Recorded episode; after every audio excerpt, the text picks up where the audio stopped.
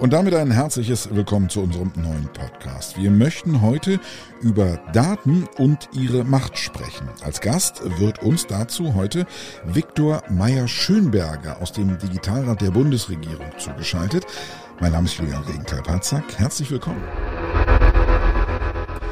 Wer im Internet eine Suche startet, kommt an Google nicht vorbei. Rund 5,6 Milliarden Suchanfragen weltweit sind es an einem einzigen Tag. Wie Google dringen zahlreiche Digitalunternehmen immer mehr in unser Leben ein, um Daten zu sammeln und sie letztendlich zu Geld zu machen. Im Falle der Internetriesen eine Machtkonzentration, die, so sagen Kritiker, alles andere als unproblematisch ist. Darüber und wie wir als Gesellschaft wieder mehr Datensouveränität zurückerlangen, aber auch die Vorteile von Daten nutzen können, wollen wir heute sprechen. Ich freue mich zum Thema Viktor Meyer-Schönberger begrüßen zu dürfen. Er ist Professor für Internet Governance and Regulation am Oxford Internet Institute und ehrenamtliches Mitglied im Digitalrat der Bundesregierung. Er ist uns jetzt per App zugeschaltet. Hallo und herzlich willkommen. Hallo. Herr Mayer-Schönberger, lassen Sie uns mal ganz einfach anfangen. Es gibt viele, die sprechen davon, Daten, Daten seien das neue Öl. Stimmt das?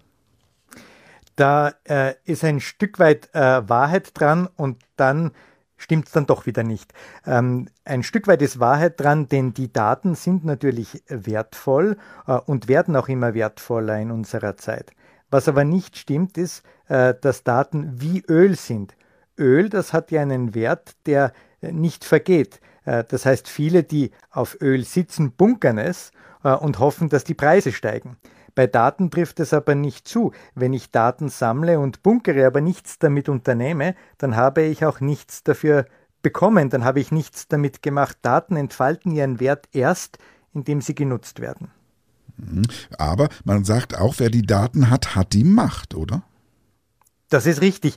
Aber da muss man sich natürlich auch fragen, warum jemand die, die Macht hat. Jemand, der wahnsinnig viele Daten hat, aber nichts damit tut, der hat auch keine Macht das äh, Beeindruckende und Gefährliche, ähm, ja schockierende an den großen Online-Plattformen aus den Vereinigten Staaten ist ja, dass sie nicht nur viele Daten haben, sondern diese Daten auch enorm intensiv nutzen und aus dieser Nutzung ähm, wirtschaftlichen Wert generieren und informationelle Macht generieren. Nun kann man denen das ja als solches erstmal nicht verdenken. Wenn ich als ganz normaler Nutzer an diese Datenmacht denke, dann denke ich an Konzerne wie Meta, also Facebook oder Google, Alphabet etc. pp, Apple. Gibt es tatsächlich diese Datenkonzentration, diese konzentrierte Datenmacht unter diesen drei vielleicht kann man noch ein, zwei Konzerne hinzunehmen, wenigen Konzernen, ist das überhaupt noch aufbrechbar? Ja, das ist aufbrechbar und ja, die Konzentration gibt's. Äh, und die Konzentration ist auch äh, nachvollziehbar, recht einfach nachvollziehbar. Alle Märkte tendieren zu Konzentrationserscheinungen. Das hängt damit zusammen, dass äh, Unternehmen, die mehr produzieren, die einzelnen Stücke in der Regel auch billiger produzieren können. Stückkosten senken sich damit. Und das bedeutet, dass sie für weniger Geld ihre Produkte anbieten können als die Konkurrenz. Äh, das heißt, mehr und mehr Kundinnen und Kunden kommen zu den ohnehin schon Großen und machen die Großen nur noch größer. Die Gegenmacht zu dieser Konzentrationserscheinung, die war die Innovation seit Jahrhunderten. Also das, dass wir ja, gute Ideen gehabt haben und kleine und äh, Unternehmen und Startups und der Mittelstand diese Ideen umsetzen konnten, obwohl es große Unternehmen gab. Und die haben dann manchmal auch die großen Unternehmen vom Sockel gestoßen. Ähm, aber eine gute Idee reicht im Datenzeitalter nicht mehr aus. Man braucht neben der guten Idee sehr oft heute auch ausreichend viele Daten, um die Idee in ein Produkt oder eine Dienstleistung umsetzen zu können. Und wenn die nicht vorhanden sind, dann können die kleinen und mittelständischen Unternehmen den großen nicht mehr die Paroli bieten. Das klingt alles so, als ob es eigentlich fast gar keine Chance mehr gibt, die Datensouveränität für den Einzelnen zurückzuerobern. Naja, da müssen wir uns überlegen, um was es geht, ähm, wenn wir das Wort äh, Datensouveränität verwenden. Äh, auf der einen Seite können wir es jetzt runterbrechen und sagen, das ist die Macht jeder und jedes. Aber noch viel wichtiger im großen äh, Ganzen ist die Macht von ganzen Gesellschaften. In Wahrheit sehen wir ja heute Europa als Datenlieferanten für die großen amerikanischen Datenkraken. Und da verliert Europa als Ganzes, als Summe der europäischen Gesellschaften an Souveränität. Und die Souveränität können wir aber wieder zurückgewinnen, indem wir den Zugang zu den Daten breiter streuen. Dann kommt man natürlich automatisch zur Rolle der Politik. Welche Rolle muss, darf, soll Politik in dem Zusammenhang spielen? Äh, Politik muss Regeln festlegen, nach denen die großen Datensammler und Datennutzern auch ihre Daten anderen zugänglich machen. Äh, Startups, mittelständischen Unternehmen, vor allem der europäischen Wirtschaft. Da wird den Großen nichts weggenommen. Ähm, die dürfen die Daten auch weiterverwenden, sondern man lässt andere auch an die Daten heran und äh, daraus Einsichten gewinnen.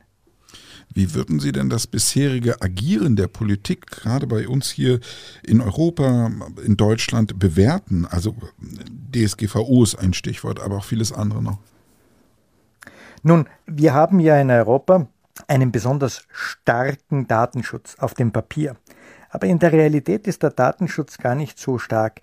In der Realität klicken die meisten von uns auf OK, ähm, wenn sie äh, eine Schaltfläche bekommen, bevor sie sich einloggen können oder bevor sie einen Account eröffnen können.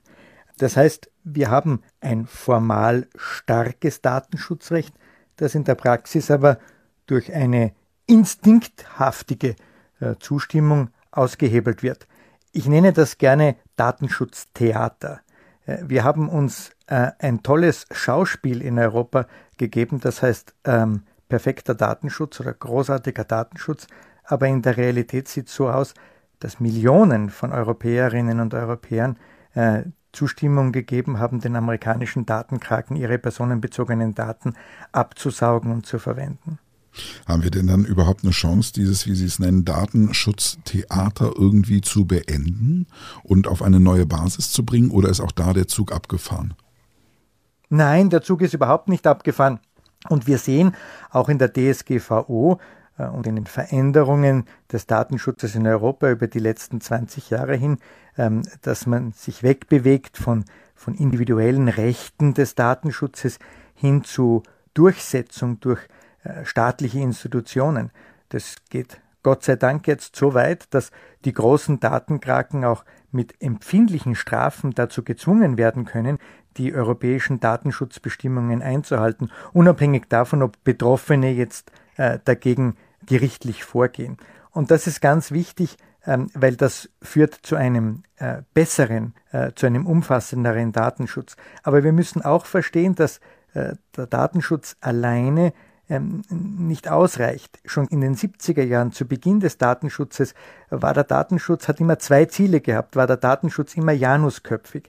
Das eine Ziel war, den Betroffenen die Privatsphäre zu schützen und die andere Seite war, die informationellen Machtungleichgewichte in unserer Gesellschaft äh, auszugleichen. Und diese zweite Seite, die ist in den letzten Jahren, ich möchte fast sagen in den Jahrzehnten verloren gegangen.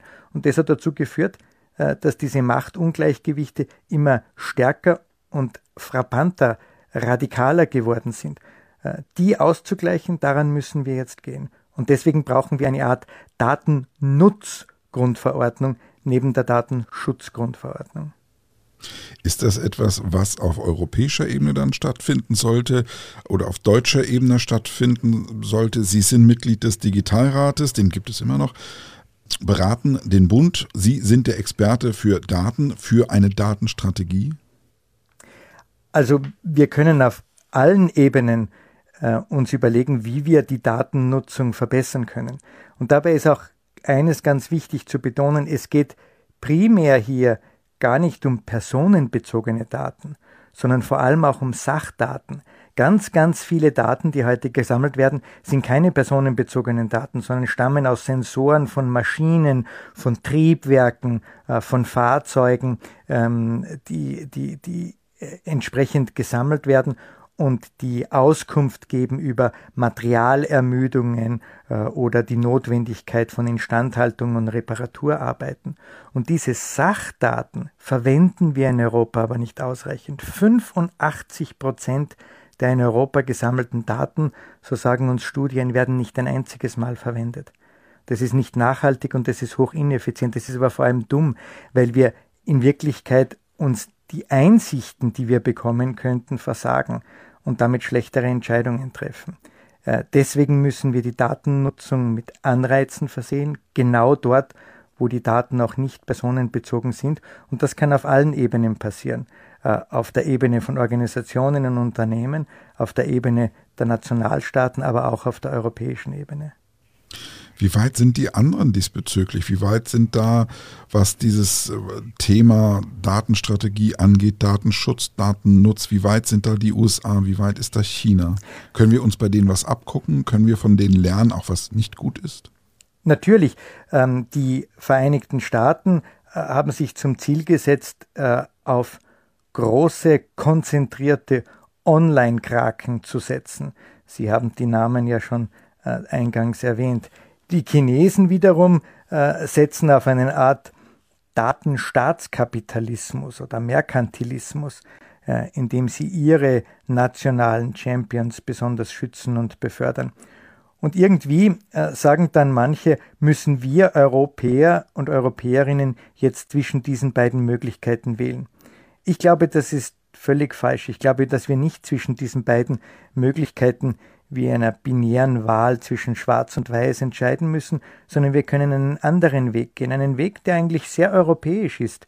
Äh, Europa äh, hat seit Jahrhunderten auch eine ganz besondere Bedeutung äh, gehabt, ähm, weil es Entscheidungen auf der Basis von Tatsachen getroffen hat, weil hier äh, von äh, Erasmus von Rotterdam über Descartes äh, in Europa äh, Aufklärung, äh, empirisch, methodisches, wissenschaftliches Denken auch ihre Wiege gefunden haben.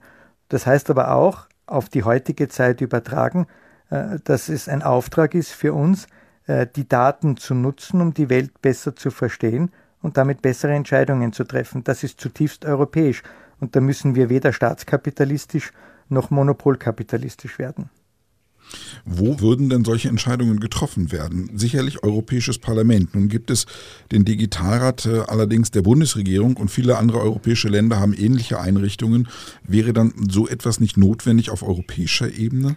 Äh, Machen wir alle immer noch zu viel Klein-Klein? Nein, wir, wir müssen aus, äh, auf allen Ebenen aktiv werden. Äh, die Europäische Union ist tätig geworden.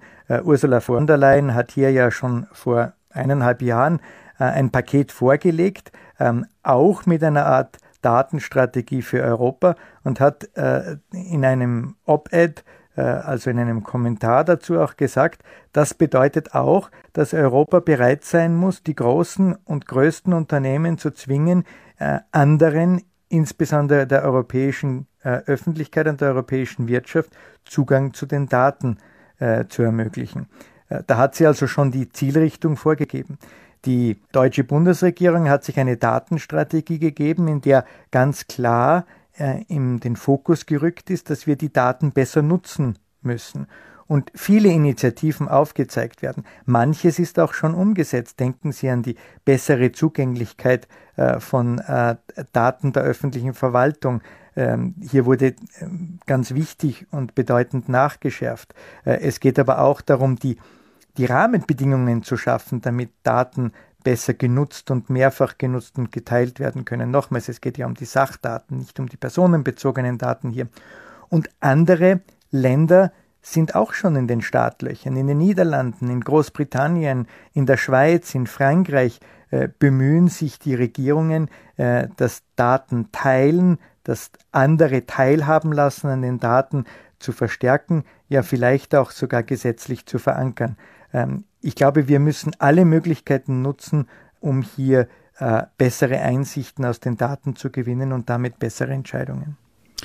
Das war Viktor Meyer-Schönberger. Er ist Professor für Internet Governance and Regulation am Oxford Internet Institute und ehrenamtliches Mitglied im Digitalrat der Bundesregierung. Er hat uns versucht, das Thema Daten etwas näher zu bringen. Ganz, ganz herzlichen Dank.